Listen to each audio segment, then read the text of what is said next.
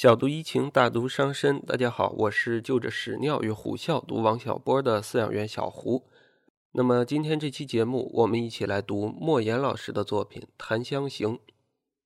之所以会选择《檀香刑》这本书，是因为我最近在看那个电视剧，叫《走向共和》，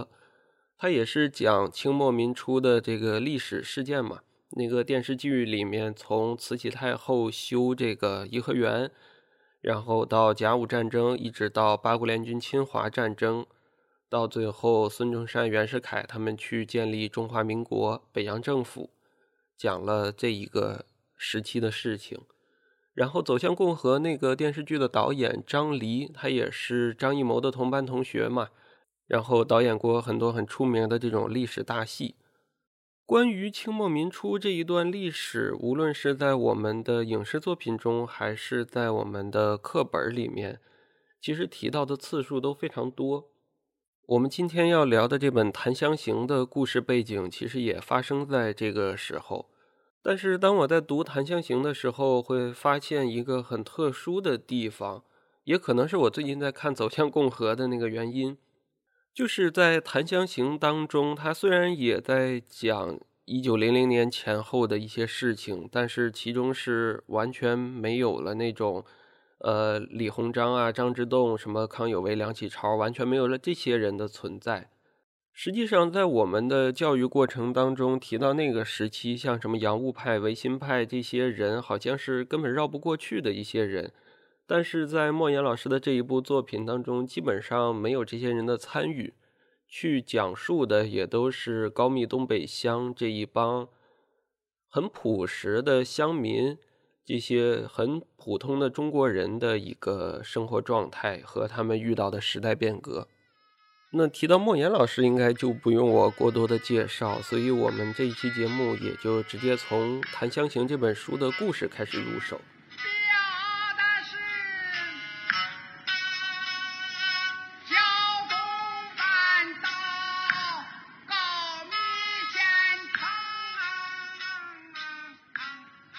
这本书的故事主要是取材于一个比较真实的历史事件，就是孙文抗德。当然，这个孙文不是孙中山啊，他是高密东北乡的那么一个人。这个人和孙中山同名。当时的历史背景是德国人来到山东，要修一条叫胶济铁路，于是就抓了很多的中国的这个年轻人男性去帮他们修铁路。莫言老师自己说，当地有一个关于修铁路的传说，就是说这个德国人抓了壮丁之后，会去剪他们的辫子，压在那个铁轨和枕木下面。剪辫子也不是剪辫子，是主要为了这些男人的灵魂，大概是让他们永世不得翻身那么一个意思吧。然后这些人被剪掉辫子之后，他们就仿佛成了一具行尸走肉，然后没有了精神，没有了灵魂。所以大家对这件事情就感到非常的恐惧。这是一个发生在那个时期真实的事件，然后后来被当地的一些民间艺人改编到了他们高密的这么一个民间小戏，叫做《冒腔》里面。这个是茂盛的茂。然后莫言老师在这本《檀香刑》里，基本上也采用了这个冒腔的创作手法。当然，他的作品中给他改名叫猫腔，就是成了这个猫狗的猫动物。据莫言老师自己说，他在创作《檀香刑》的那个时期，中国现当代很多的作家都开始学习很多西方的写作手法，包括莫言老师自己，他现在所谓叫魔幻现实主义，也开始采用西方的这种写作方式来进行创作。但是他在那个时候意识到，如果中国的小说想要在世界文学之林去取得一个地位的话，必须寻找到属于中国自己的创作方式。更直白一点说，就是从我们本土的文化当中去吸取营养。所以在《檀香刑》写完了第一稿之后，莫言老师发现它其中的魔幻主义色彩有点过于浓重，又把它推翻重写，采用了这种冒腔的写法，变成了今天我们看到的这本书。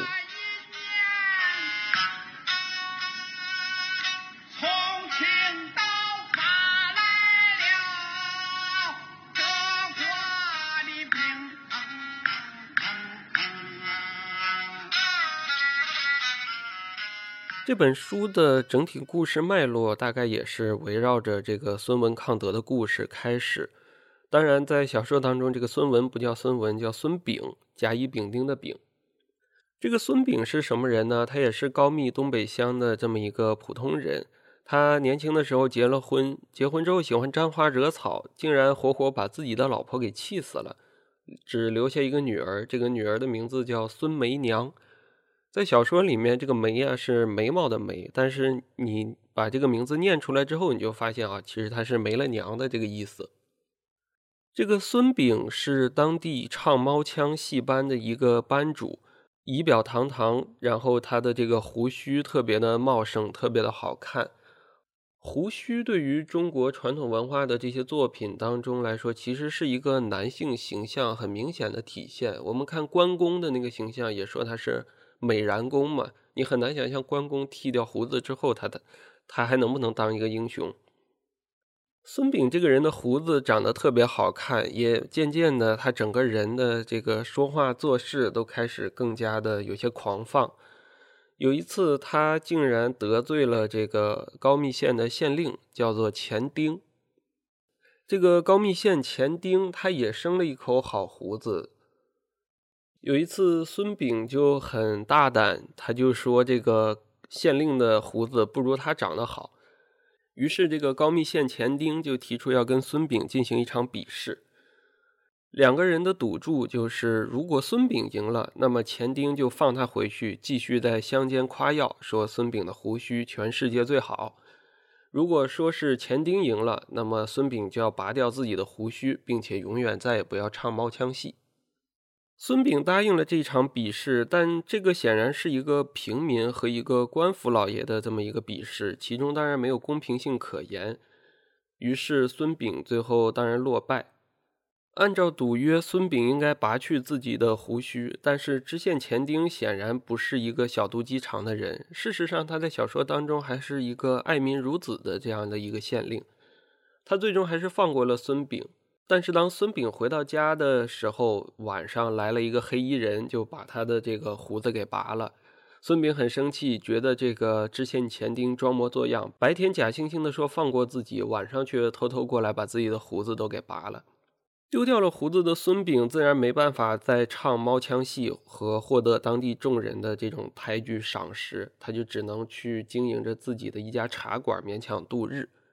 并且孙炳也娶了一个新的老婆，叫做小桃红。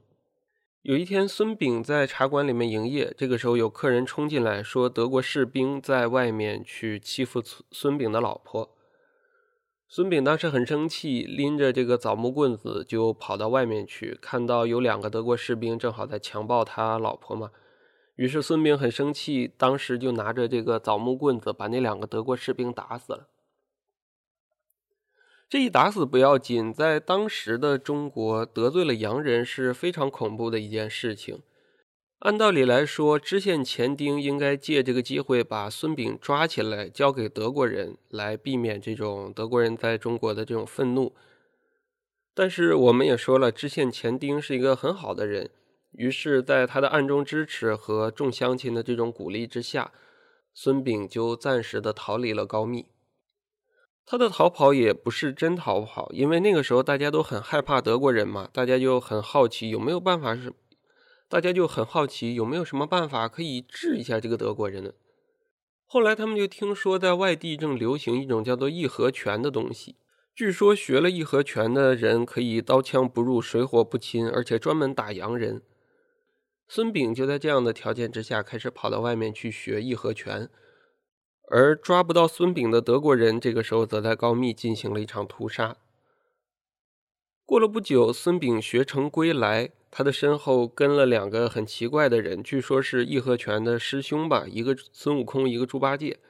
然后他们三个人开始在高密县的百姓当中去表演了这个义和拳法，大家都非常的震惊。孙炳就这样成为了当地反抗德国人的一个算是农民领袖还是什么的这个一个形象吧。按照传统戏文当中的写法来说，当主人公这边开始实力得到一个进步的时候，那么反派那边的势力也要得到一个壮大。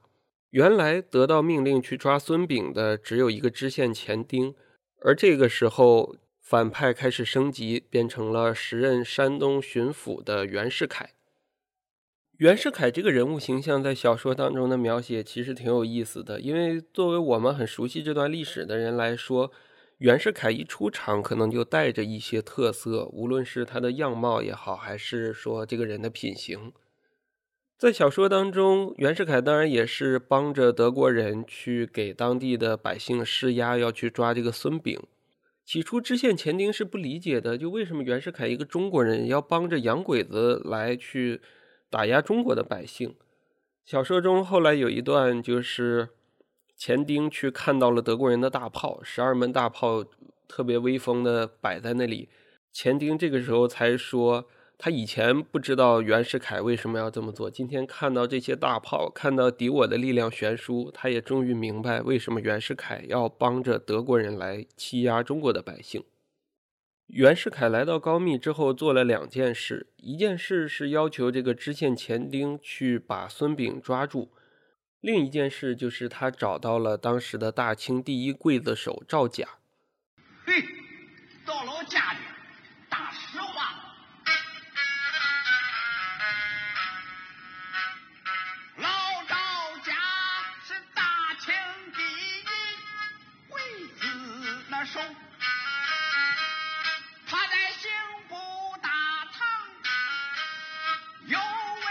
赵甲从小就学习杀人，在宫中刑部当刽子手，甚至还破格被慈禧和光绪皇帝接见过。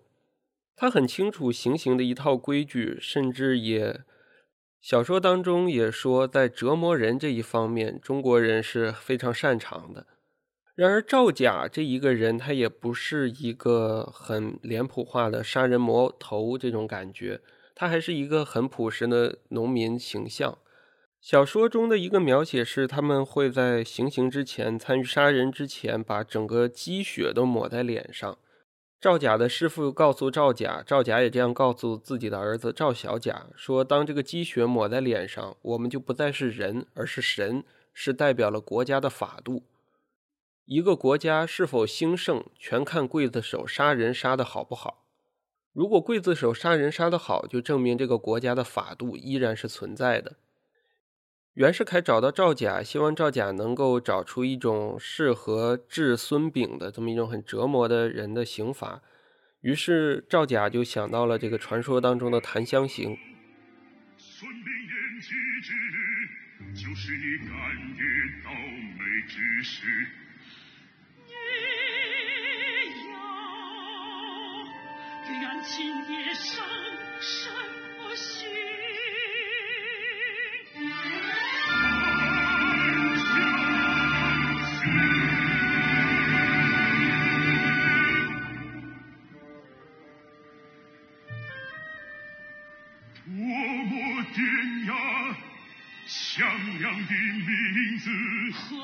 就是往他的身体里钉檀木橛子。这里解释一下檀香刑是什么意思，大概就是用一根檀木做的这么一个棍子，然后从人的这个菊花一直穿上去，在其中要避免人的这个五脏六腑，避免这些脏器，然后从。脖子或者嘴这里再直接穿出来，就把人像一个烤肉串一样穿在那里。因为这个棍子没有伤及到人的器官，所以这个人暂时也不会立即死掉。他只能穿在这个棍子上，然后看着自己的身体腐烂生蛆，慢慢的死掉，是一种非常残酷的刑罚。当然，檀香刑在小说当中也有很多的意象。比如说，慈禧老佛爷出场的时候，他手里攥着的也是那个檀香木的佛珠嘛。一方面来说是佛珠和杀人刑罚这两件事放在一起，形成一个很强烈的反差对比；另一方面来说，把这个檀香木把玩在手中，像一个佛珠一样在那儿盘，也从某种角度可能是体现他把这种人命折磨人的权利放在手中，像一个玩物一样。提到赵甲要对孙炳实施檀香刑，在这里就有一个人也要重点提到，就是孙炳的女儿孙梅娘。孙梅娘除了是孙炳女儿之外，她还有一重身份，就是这个赵小甲的老婆。赵小甲就是那个赵甲的儿子嘛，是一个比较痴傻的这么一个形象。在小说中，孙梅娘还干了一件大事，就是认了这个知县钱丁当干爹。他这个人也是一个敢爱敢恨、有点现代色彩的那么一个人物。就我们。前面提到知县钱丁和孙炳去比试这个胡须的时候，其实孙梅娘也在现场。孙梅娘一下就看中了钱丁的容貌，并且对他展开了一场疯狂的爱恋。而此时此刻，孙梅娘她还是有丈夫的，只不过丈夫赵小甲是有点傻嘛。在之后，孙梅娘就借着每天给这个钱丁送狗肉的机会，跑去跟钱丁私会。已经成了钱丁的这个情人一样的角色。孙梅娘自己说，她爱的是钱丁的身体，而不是钱丁的心。她也没希望能够，就是这个钱丁能够娶她。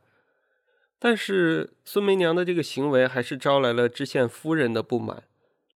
我们刚才去说过，就是说这个在孙炳和钱丁比试完胡须之后，晚上就有一个人黑衣人过来把孙炳的胡须拔掉了。这个黑衣人正是知县夫人指使的。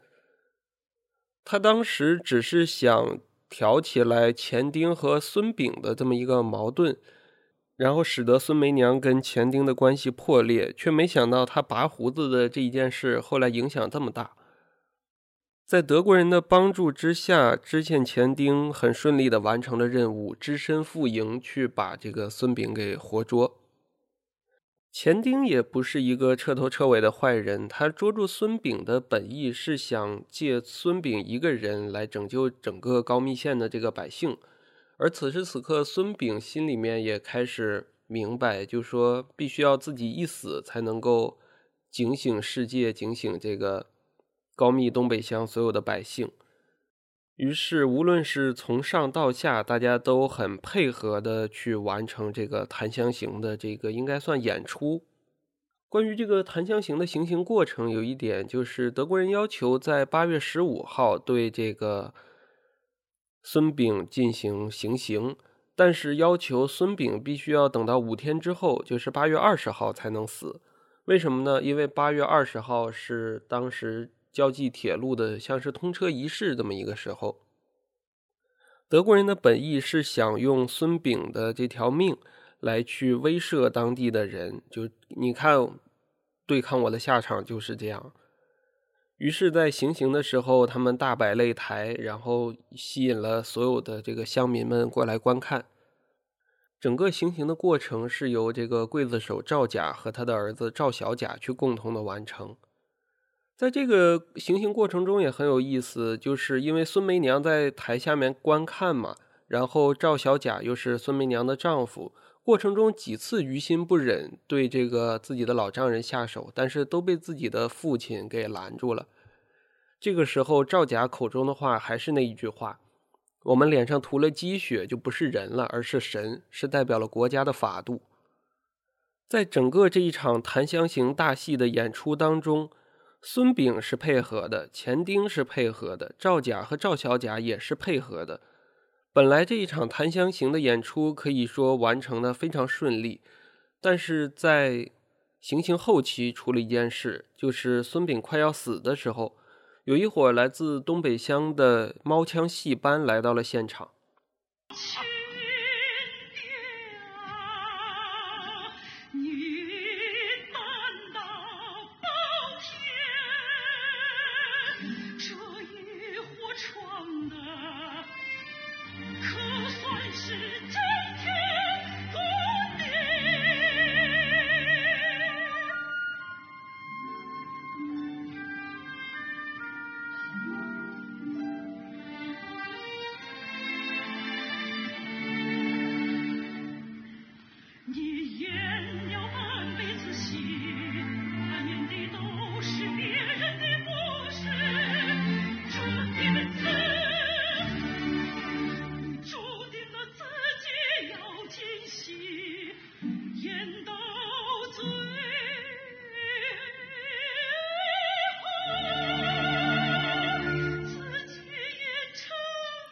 这伙猫腔戏班自称受到了猫主孙炳的指引，来到这里去唱戏。钱丁害怕这个时候出乱子，没有让他们来。但是这伙人开始自顾自的演唱，整个猫腔戏咪呜咪呜的声音震动了在场所有中国人的心灵，甚至连袁世凯本人在这个过程当中也没有发声。于是这个戏班子跑到行刑台上，开始又唱又跳。这个小戏唱腔悲凉，尤其是旦角的哭腔，简直是受压迫妇女的泣血哭诉。高密东北乡，无论是大人还是孩子，都能够哼唱冒腔。那婉转凄切的旋律，几乎可以说是通过遗传，而不是通过学习，让一辈辈高密东北乡人所掌握。只不过这一出猫腔的演出，虽然震动了在场所有中国人的心，使得大清第一刽子手赵甲都暂停了手上行刑的进度，但是这一出戏却伤害不了德国人分毫。德国人以扰乱刑场为名，开始对着这个猫腔戏班唱戏。在场除了猫枪戏班，连同来观刑的这些百姓也很多被打死。知县钱丁这个时候才意识到，自己之前对德国人的言听计从，到头来却如此的荒诞。他看了看在台上受尽折磨的孙炳，从腰间掏出小刀，决定了结了孙炳的性命，不能让孙炳。按照德国人的计划，活到八月二十号，他也不忍心看着孙炳继续在行刑台上受折磨。而此时，孙炳也改变了自己的看法，开始一心求死。正当钱丁打算把刀刺向孙炳的时候，却有一个人跑过来，用自己的身体拦住了这一刀。这个人就是赵甲的儿子赵小甲。赵甲和赵小甲父子可以说在这个时候去扮演了当时愚昧的中国人，或者是旧王朝法度的这么一个象征。看到赵小甲被知县捅死之后，这个刽子手赵甲冲上来跟知县钱丁扭打成了一团。正当两人打得不可分开的时候，赵甲的背后挨了一刀，了结了赵甲性命的人正是前面提到的孙梅娘。孙梅娘一方面是看到自己的亲生父亲孙炳在台上受气受刑，于心不忍；另一方面，他身上可能也代表了某种当地人民的一种现代性。于是，他在这个时候结果了赵甲，给知县钱丁清理干净了道路。知县钱丁在孙炳面前掏出小刀，一刀结果了他的性命。孙炳在临死的时候高唱猫腔。他生平的最后一句话是嘴里喃喃道：“戏演完了。”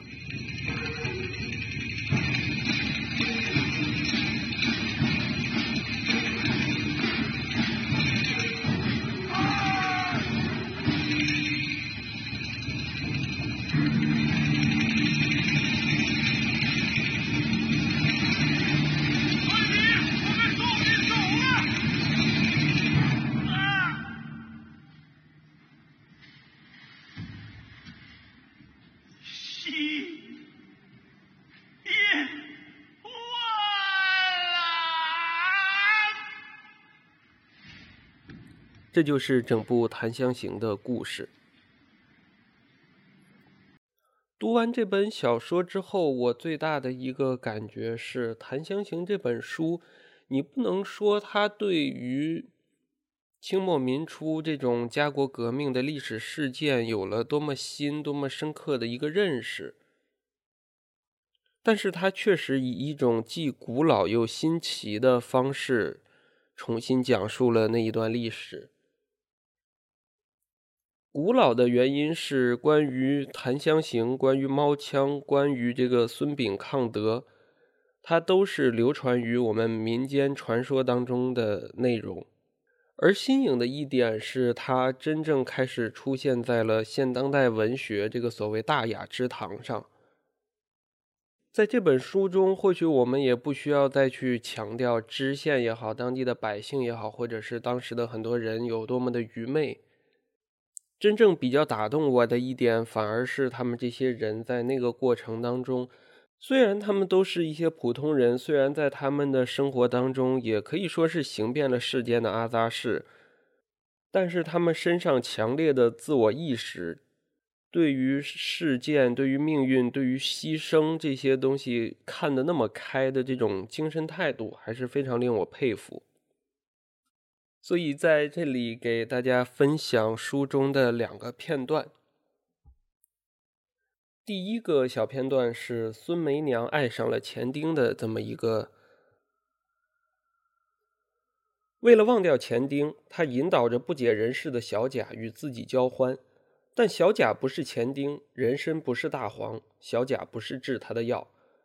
与小贾闹完后，他感到思念钱丁的心情更加迫切，如同烈焰上又被泼了一桶油。他到井边打水时，从井水中看到了自己枯槁的面容，他感到头晕眼花，嗓子里又腥又甜。天，难道就这样子完了吗？难道就这样子不明不白的死去？不，我舍不得死。我要活下去。这一个小段当中有两个点是比较吸引我的，一个是从他的文字上面，他说小贾不是钱丁，人参不是大黄，小贾不是治他的药。这三个小短句其实特别的有音乐感，读起来很有韵律。它跟那种单纯的押韵造成的音乐感是不一样，它里面的节奏非常的好。其实我们正常来说，说小贾不是钱丁，小贾不是治他的药。说到这里，我们这个意思已经表达的非常清楚了。但是这里面加了一个人参不是大黄之后，它虽然也没有什么实际的用处，但是就是会使整个句子变得更好一些。所以有的时候我在读小说的过程当中，看到这种句子，我就能一遍又一遍的去体会到这种文学语言上面的一个魅力。另一个打动我的点就是这个孙梅娘这个人真的是一个叫什么敢爱敢恨、忠于自己情感的这么一个女性。他跟赵小贾虽然此时已经有婚姻之实，但是他又重新爱上了那个钱丁。他丝毫也没有去掩隐瞒自己的对于钱丁的这个爱慕，并且闹得好像众人皆知一样。而且在小说当中，孙梅娘的这个公爹赵甲要亲手去了结掉他亲爹孙炳的这个性命的时候，这个孙梅娘为了救自己的亲爹，还去跟他的这个老丈人赵甲去爬灰。这个时候，孙梅娘整个人身上的这种感觉就很奇妙，就她一方面如此的看清轻贱于自己的身体，而另一方面又如此的高看于自己的情感。我觉得这可能是我们在描写这种普通人生活过程当中一个很重要的东西。尽管我们出身卑微，但我们的精神、我们的灵魂都是平等的，是非常高贵的。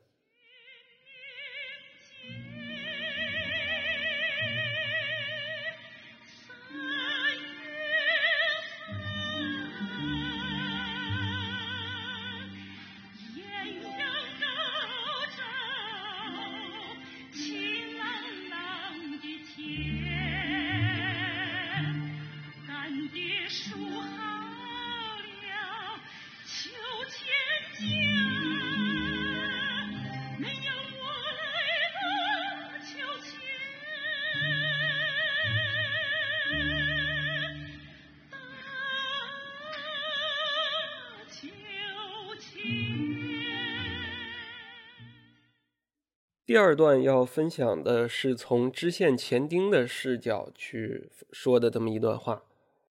这段话的背景就是在《檀香刑》的行刑现场，那个猫枪的戏班跑到行刑台上面去唱戏。德国人这个时候准备对这个戏班子开枪，但是知县钱丁前去阻拦。但鱼的喊叫活像是给德国士兵下达了一个开始射击的命令。只听得一声尖利的排枪声，如同十几把利刃划破了天空。从德国人的枪口中飘出了十几缕白色的硝烟，犹如十几条小蛇弯弯曲曲的上升，一边上升一边扩散。燃烧火药的气味扑进了鱼的鼻腔，使鱼的心中竟然产生了悲心交集的感觉。悲的是什么？鱼不知道；心的是什么？鱼也不知道。热泪从鱼的眼睛里滚滚而出，眼泪模糊了鱼的视线。鱼泪眼模糊的看到，那十几颗通红的弹丸从德国士兵的枪口里钻出来后，团团旋转着往前飞行。他们飞行的很慢很慢，好像犹豫不决，好像不忍心，好像无可奈何，好像要拐弯，好像要往天上飞，好像要往地下钻，好像要停滞不前，好像要故意拖延时间，好像要等到戏台上的人们躲藏好了之后，他们才急速前窜，好像从德国士兵的枪口里拉出了看不见、看不见的线，牵扯着他们。善良的子弹，好心的子弹，温柔的子弹，恻隐的子弹，吃斋念佛的子弹啊！你们飞行的再慢一点吧，你们让鱼的子民们卧倒在地后再前进吧，你们不要让他们的血弄脏了你们的身体啊！你们这些圣洁的子弹，但戏台上那些愚笨的乡民们，不但不知道卧倒在地躲避子弹，反而是仿佛是竟然是迎着子弹扑了上来。炙热火红的弹丸钻进了他们的身体，他们有的双手朝天挥舞，张开的大手好像要从树上揪下叶子；有的捂着肚子跌坐在地，鲜血从他们的指缝里往外流淌。戏台正中的一猫的身体连带着凳子往后边倒，他的歌唱断绝在他喉咙胸腔。德国人的第一排子弹就将大部分的演员打倒在戏台上。赵小甲从柱子上滑下来，傻愣愣的四处张望着。突然，他就明白了。他捂着脑袋朝后台跑去，嘴里大喊着：“放枪了，杀人了！”说实话，在读到这一段的时候，真的我心里面也有一种那种悲心交加的感觉。这种高兴的一面是，即便在这么残忍的这个现场。里面的这个官员知县钱丁，他也没有像我们传统作品当中那种官员跟着洋人一起作威作福的这种形象。即便在人民慷慨就义的这个时候，也有一个官老爷、县长嘛，青天大老爷、父母官出来为他们求饶。然而很难过的一点就是知县钱丁他在这个过程当中的反应迟缓和愚笨。小说当中，钱丁最开始看赵甲不爽，是因为赵甲只是一个刽子手，在袁世凯面前竟然得到了如此大的重用。他这个时候的表现是一个很自私的一个人。接下来，他帮助孙炳逃跑去学义和拳，这个时候他的表现又是一个很善良的人。当他看到德国人的大炮的时候，他心里面生出了杀孙炳一个人而救整个高密县的这种感觉。这个时候，他是一个很傻的人。而随着在这个刑场上，德国士兵开枪，在他的眼前真的把高密东北乡的那些乡亲们打死的时候，他这个时候就变成了一个很迟钝的人。你看。他这一段有点像那种叫什么零点描写，就是用很长的文字去描述一个很瞬间发生的事情。他这个时候还在地上去请求那些子弹，说你们不要再打了，不要再打了。他作为一个那个时候的人，可能完全意识不到整个这个历史大事件背后的原因，最骨子里的原因到底是什么。于是，在这一段当中，其实前面虽然是在用钱丁的角度去讲讲讲讲讲讲，但是到了段落结尾的时候，突然给了一个赵小甲的描写，说这个赵小甲跑下来，这个时候他才明白发生了什么事儿，于是痴痴呆呆的大喊着放枪了，杀人了。与其说这个时候痴呆的是赵小甲，不如说痴呆的是钱丁。他就像一个傻子一样，在这个历史当中是如此的后知后觉。只不过我自己的一个习惯，就是我在看这种历史题材的时候，总是很克制的去用上帝视角来观察当时人们的这个行动。好像我们出生在共和国，长在新时代，再去看这些旧社会的人的时候，我们总感觉自己要比他们聪明一些。可是真的把我们放到那个时代当中。钱丁所做的事情，孙炳所做的事情，甚至赵甲和孙梅娘这些人所做的事情，好像在我们看来都是如此的惊世骇俗。这些赵钱孙李甲乙丙丁，每一个都是非常真实、非常朴素的人物形象写照。正所谓后人视今犹如今之视昔。当我们去看《檀香刑》这一部年代题材的这个小说的时候，其中高密人身上的勇敢、忠义和他们的龌龊、阿扎这些东西，在我们今天的时代，到底有几分多、几分少呢？